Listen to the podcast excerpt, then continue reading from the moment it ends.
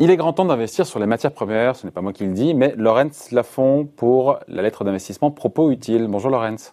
Bonjour David. C'est un garçon en or qui nous dit ça. Non mais qu'est-ce qui vous prend là? Il n'y a pas d'actualité sur les matières premières. Qu'est-ce qui vous prend là? Et puis d'abord lesquelles? Allez, on s'explique là. Alors, alors euh, c'est vrai que c'est vrai que les matières premières. Euh, Quelle mouche vous a piqué là?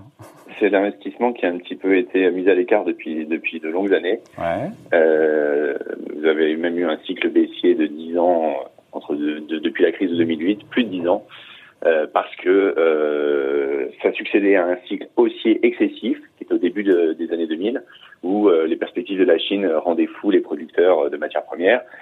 Tout le monde s'est mis à investir fortement dedans, et puis vous avez eu un excès d'offres avec la crise financière de 2008, et derrière on est en train d'un cycle négatif où il s'est agi pour le coup, euh, de faire le mouvement inverse, c'est-à-dire rationaliser les productions, euh, baisser les, les, les, coûts de production, etc., pour être en mesure de résister à cette phase difficile. Quitte à aller trop loin, trop réduire les capacités de production, l'investissement et l'offre, et donc aujourd'hui avoir le phénomène inverse?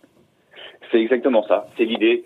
Euh, vous avez vous avez un ratio intéressant qui, qui, qui existe sur le prix des matières premières par rapport au SP 500 on est au plus bas de 50 ans sur ce ratio. C'est-à-dire qu'on revient au début des années 70. Il y avait eu un trou d'air comme ça sur le même ratio au début des années 2000, lorsque la tech était à la mode. Donc aujourd'hui, c'est un petit peu le même phénomène. On est centré sur des nouveaux secteurs, le, ce que certains aiment appeler le monde d'après. Mais le monde euh, d'avant euh, n'est pas mort. Et, euh, et, vous avez effectivement, parce qu'il y a eu des années de, de sous-investissement dans le secteur des matières premières, euh, une sorte de réveil qui risque de se faire. Mais sur lesquels, juste, on parle de quoi? On parle du cuivre, on parle de l'or, on parle du palladium, on parle de tout ça en général, du pétrole. Euh, c'est global, c'est global. Vous avez les de l'orange, du, du, blé. ben, c'est tout.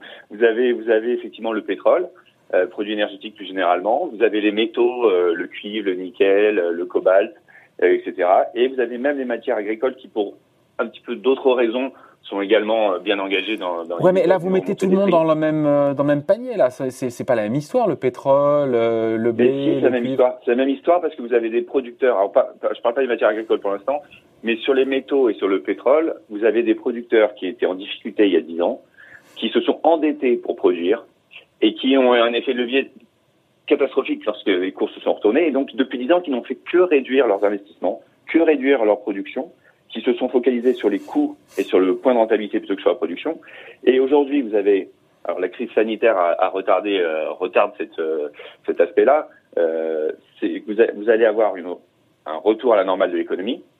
Dans le même temps, vous allez avoir des plans de relance massifs, euh, que ce soit aux États-Unis, en Europe, en Chine, qui vont notamment se focaliser sur la transition énergétique, qui sont très demandeurs en métaux. Et donc vous avez, vous avez forcément un effet goulet d'étranglement. Voilà, un goulet d'étranglement où l'offre l'offre est contrainte et la demande va tout, soudainement se réveiller. Donc effectivement, ce sont les mêmes phénomènes que ce soit dans le pétrole ou euh, les métaux.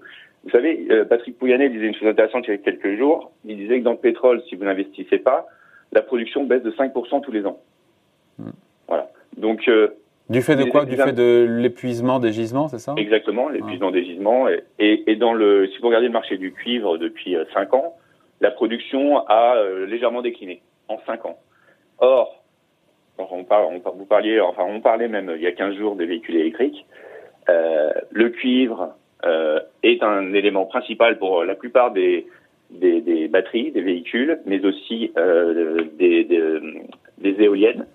Donc vous allez avoir une demande qui va grimper. Là, on attend une demande qui pourrait être 30% supérieure au niveau actuel d'ici 5 à 6 ans. Euh, il va falloir, il va falloir répondre à ça. Donc vous allez on, avoir... non, on, on, rentre pas sur un point bas là sur les matières premières. Vous, vous disiez cycle baissier, mais on est où? Parce que j'ai mal à me situer sur l'ensemble. J'ai le pétrole en tête, mais euh, à 50 ou 55 dollars le baril de Brent. Mais sinon, j'ai du mal à me situer sur. Euh, il y a un indice qui regroupe toutes ces matières premières pour, pour savoir où est-ce qu'on est aujourd'hui sur 10 ans, par exemple. On a, on a, effectivement, ça s'est effondré au mois de mars comme tout d'ailleurs. Et on a déjà, on a déjà, on est déjà repassé au-dessus. Et vous avez même euh, certains métaux qui ont retrouvé leur cours d'il y a 5 euh, ans, 6 ans. Euh, eh ben c'est trop tard alors pour y aller. Hein. Mais non, pas du tout, pas du tout, pas du tout, parce que comme je vous dis, le, le, les, les, cours des matières premières par rapport à la valorisation des actifs américains, par exemple le SP500, on est à un niveau mais qui n'a jamais été vu depuis 50 ans. C'est extrêmement sous-valorisé. Et c'est d'autant plus sous-valorisé que vous allez effectivement avoir cette goulée d'étranglement et ce rebond de la demande. Et vous avez, on, parlait récemment également de la baisse du dollar. C'est un élément favorable aux matières premières puisque vous avez des pays comme le dollar qui a remonté un petit peu là. Hein. Oui, mais vous avez le yuan qui est, qui est, pas mal en forme et donc ils ont un pouvoir d'achat plus fort sur les matières premières, ce qui fait, ce qui alimente également la demande. Donc pour vous, à horizon 5 ans, 10 ans, jouer le pari du rebond, enfin du, on peut dire rebond pour les matières premières? Oui, on, on parle d'un, possiblement d'un nouveau cycle, d'un nouveau cycle de progression des cours, parce que vous savez que ce sont des, des, des temps longs sur les matières premières. Euh, on change pas tous les ans de, de, de tendance et, euh, et voilà, les, les, investissements qui vont être faits maintenant n'auront d'effet que dans quelques années. Et effectivement, on peut parler de, de peut-être d'une nouvelle ère de, pause des matières premières euh, dans les années 2020 et quelques. Bon, euh, acheter les matières premières quand on est un particulier, c'est impossible. On, comment on fait? Quel type de placement on a pour euh, prendre ce pari-là qui est le vôtre hein? Oui, bien sûr. Euh, surtout, ce qui est, ce qu'il faut éviter, ce sont les les trackers. Vous avez des trackers sur les matières premières qui sont en fait indexés sur les marchés à terme. Et comme vous le savez, David, vous avez des roulements de position quand vous voulez investir sur le long terme, qui sont très coûteux, qui vont perdre de la valeur à ce tracker. Donc ça sert à rien de se focaliser là-dessus, si ce n'est pour jouer à très court terme ou à quelques mois. Mais si vous êtes vraiment dans une tendance longue, c'est sur les producteurs qu'il faut aller. Sur les producteurs de matières premières, que ce soit les producteurs de pétrole, les producteurs de minerais de fer, les producteurs de cuivre, etc. Et vous pensez à qui en particulier? Alors pour le pétrole, on a, des, on a, on a des, une vague idée, mais sinon pour le reste? Ouais. Euh, alors dans le minerai de fer, vous avez Rio Tinto, qui est excellent. Euh, qui a justement baissé fortement ses, ses prix de, de, de, de, production au cours des dernières années. Et après, euh, sur des euh, sur des, des, des, spectres plus larges, vous avez une société comme Glencore qui est excellente. Donc en diversification de portefeuille, avoir des matières premières, ça se réfléchit. C'est oui. ça, ça, votre idée. Oui, c'est ça, David. Mais en tout cas, c'est d'investir sur, sur les sociétés plutôt que sur euh, vouloir investir sur les matières premières, comme vous dites. C'est plutôt sur les producteurs de matières premières. Et, euh, et normalement, vous aurez de bonnes surprises dans les années qui viennent. Bon, voilà, point de vue signé Laurence Lafont pour la lettre d'investissement. Propos utile. Merci, Laurence. Bonne journée. Je vous en prie, David.